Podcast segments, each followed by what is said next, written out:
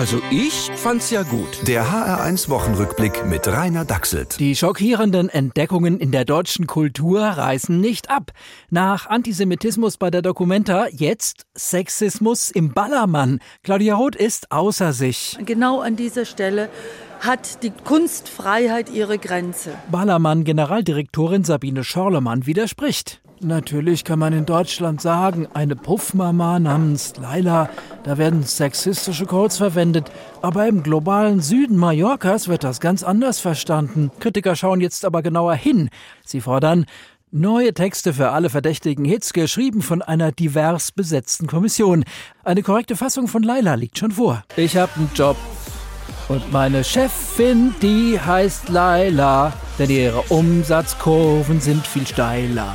Disclaimer. Dieser Song lässt natürlich außer Acht, dass Frauen in Führungspositionen immer noch unterrepräsentiert ja, sind. Ja, Volkserziehung. Nie war sie so notwendig wie heute.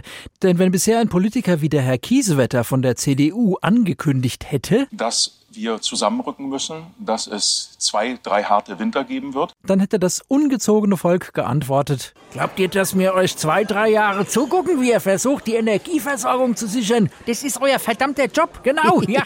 Heute guckt das gut erzogene Volk eher mit offenem Mund zu und muss sich deswegen auch noch gute Ratschläge anhören. Da kann man, ich will das zuspitzen, durchaus auch sich etwas wärmer anziehen. Wenn es soweit kommt, ich will das zugespitzt formulieren, könnte es aber auch sein, dass sich der Herr Kiesewetter warm anziehen muss. Vor allem für dieses Top-Argument. Dass zuallererst die Wirtschaft funktionieren muss und nicht zuallererst die Privathaushalte geheizt werden. Ja, die Wirtschaft wird brummen, weil jeder, der kann, aus der kalten Wohnung ins warme Büro läuft und da unbezahlte Überstunden schiebt. Frieren können die Hausfrauen, Hausmänner, Kinder und Arbeitslosen, aber die sind ja von Corona sowieso Kummer gewohnt.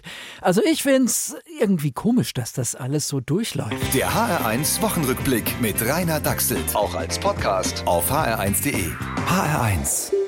Genau meins.